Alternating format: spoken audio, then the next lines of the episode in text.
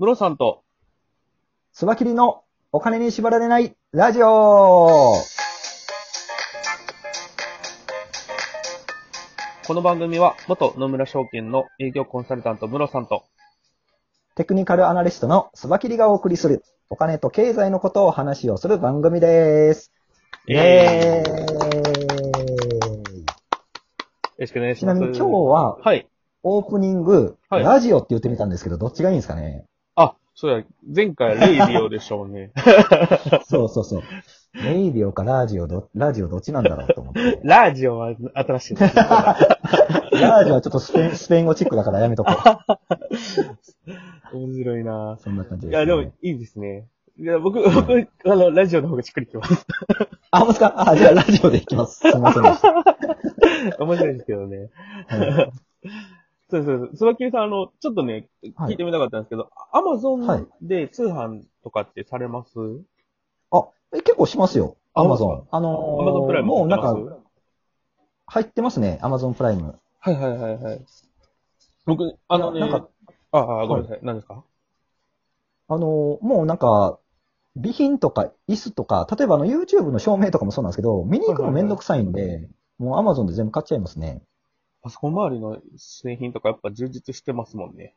そうそうそう、そうなんですよ。わかりますわかります。はい。結構ネットでもこう、やっぱ口コミとか見て、そういうの選びやすくはなってますよね。はい。あと重いものね。あのーペットのゲージとか、ペットショップから持って帰るのめちゃくちゃ重いんで、もうアマゾンの方が、しかもね、送料込みでもアマゾンの方が安かったりするんですよね。なるほどな。結構送料無料のやつとかもありますもんね。そうそうそうそう、そうなんですよ。だからそっちで買いますね。なるほどな。はいい。や、結構ね、その、えっ、と、まあ、アマゾンって、はい。人によってはもう生活の一部になってると思うんですよ。はい、はい。で、それと、金融がちょっとこれからマッチングしてくるっていう話を見つけたんですよ。ほう。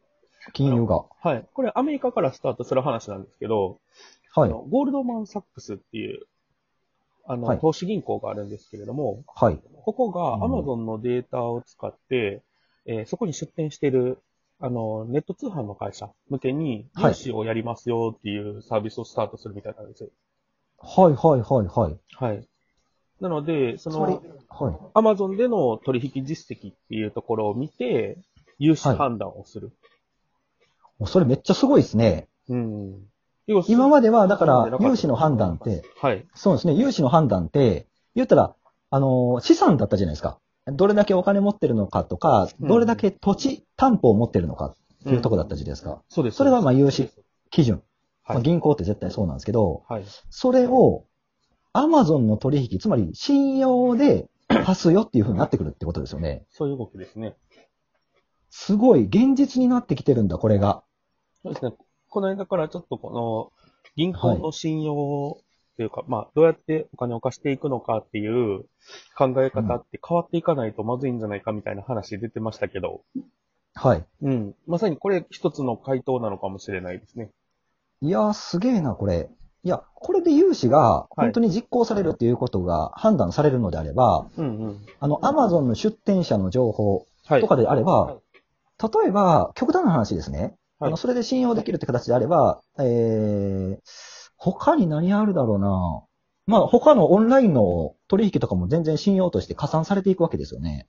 ちゃんとオンラインで出店者さんに商品を届けてるか、それ滞りのけやってるかとかが。えーと信用になってくるってことですよね。そうですね。もう、それってデータじゃないですか。土地とか今までの本当に担保が変わってきますね、これ。うん。自分の会社の信用力、うん。あの、を証明するために提出するものが、こう、はい土地の登記簿やったりとか、するのかはいら変わってくるわけですね。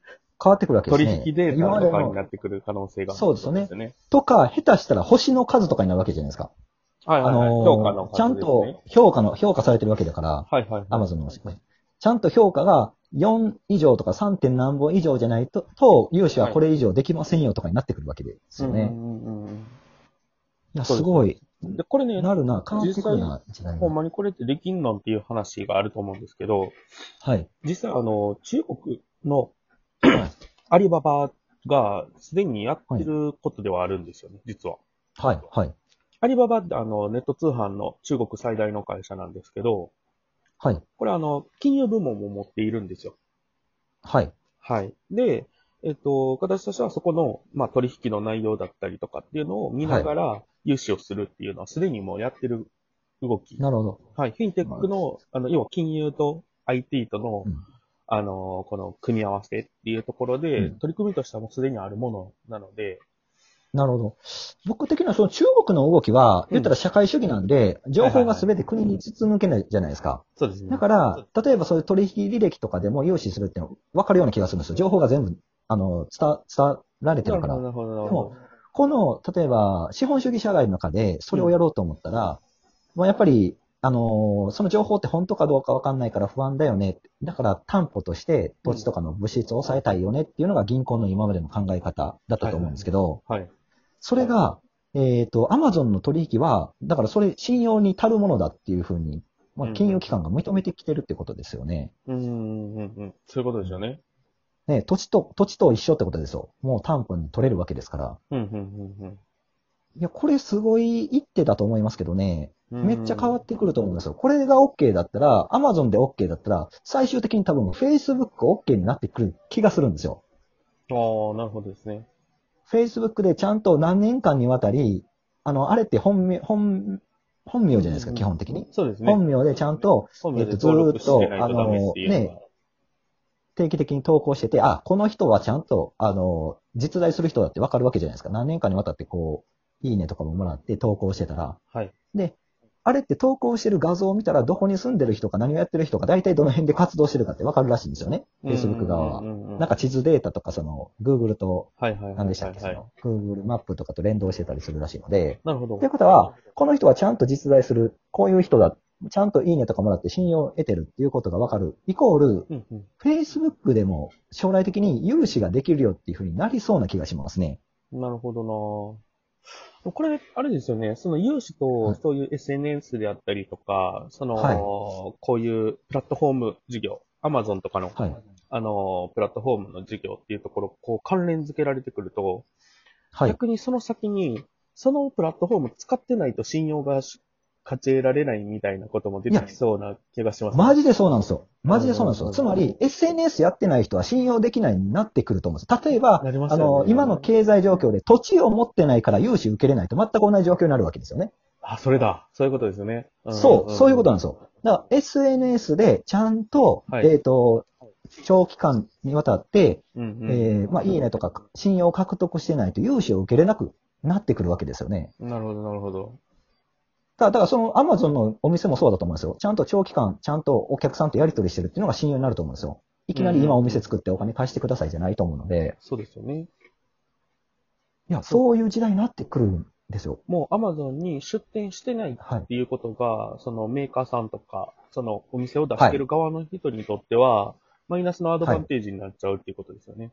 そういうことですね。あのうん、例えば、小売業なのになぜ Amazon やってないんですかになるわけですよね。そうですよね。お金借りたいんだったらね。まあ、こじんまりするんだったら別ですけどあのー、発展してやっていくんだったら Amazon 必須でしょっていうことですよね。うん、うん、うん、うん、うん。ああ、そうなってくると、あれですね。その、もちろんその、そのさ仕組みとして、フィンテックの仕組みとして、スタートするときは、その、一番プラットフォーマーとして大きいところで、はいその、信用をか確認するっていうところをやると思うんですけど、はい。ますますそこにこう、あのー小売事業者の人が参入せざるを得ないみたいな構図になるわけですね。なりますね。うん。あだから、あれですよ、今もう本当に融資を受けたかったら担保として土地を持っとかないといけないっていう形で、うんうん、あの、どの大手企業も絶対不動産の部門があって土地をね、見つけて買ってっていうことをしてると思うんですけど、うんうん、同じような感じで、あの、本当に事業を拡大したいのだったら、はい。あの、小売業は Amazon やれよとか、うんうんうんで、将来的には、ちゃんと本当に信用を得たいんだったら SNS やれよっていう話になっちゃうっていう構図になってくると思うんですよね。なるほどなはい。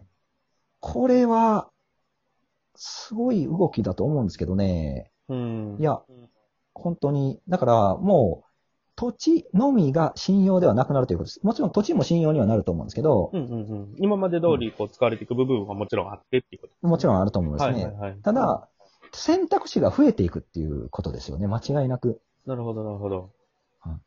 今までこう信用の信用の評価対象としてなってなかったところが新たに信用の評価対象になってくるので、そこから新たな価値が生まれてくるってことですね。そういうことですね。うんうんうんで、あの、高度経済成長期に、はいあの土地成金っていうのが、はいはい、あのーまあ、出てきて、土地のね、不動産王とかも出てくるんですけど、うんということは、SNS 成金とかね、例えば Amazon 成金みたいな、Amazon でちゃんとやってたり、SNS はちゃんとやってるから銀行から融資を受けて、それでもっと事業自分の事業を拡大できる人が増えてくるっていう感じなんでしょうね。なるほどな。SNS 成金とか、はい。Amazon 成金って面白いな。そうなんですね。はいいや、出てくるでしょうね。今のタイミングでいうインフルエンサーとかがそれに当たるわけですか？はい。そうですよね。そのインフルエンサーがどういうふうに評価されるかですけど、うんまあ、例えば極端な話、アマゾン、アマゾンじゃなくて、その SNS のいいねの数だったとしたらうん、うんあの、例えば、えっ、と、煽って、煽ってちょ短期的にバーンっていいねをもらってる人じゃなくて、長期的にちゃんと。やっていいねをもらってる人。まあ、特に Facebook なんか実名なんで、はいはいはい。ちゃんと。自分のことを投稿してやってる人、ああ、この人はちゃんと実在するなっていうのが分かれば、もちろん信用としてできますよね。はあ、なるほどな面白くなってきそうですね。面白くなってきそうですね。これ、ちょっとね、あのーまあ、僕はずっと提唱してるんですけど、その、はい土地の価値が下がって何か信用別のものになってくるっていう、本当にその、、それが実現しそうなので、はい注目して見ていきたいと思います。はい。そんな感じでいかがでしたでしょうか？ちょうどいい時間なんで。いや、はいでも、この話面白いですね。ちょっと追っかけて、いろいろニュースとかももちろん見ていきたいなと思います。うん。はい。はい。本当に。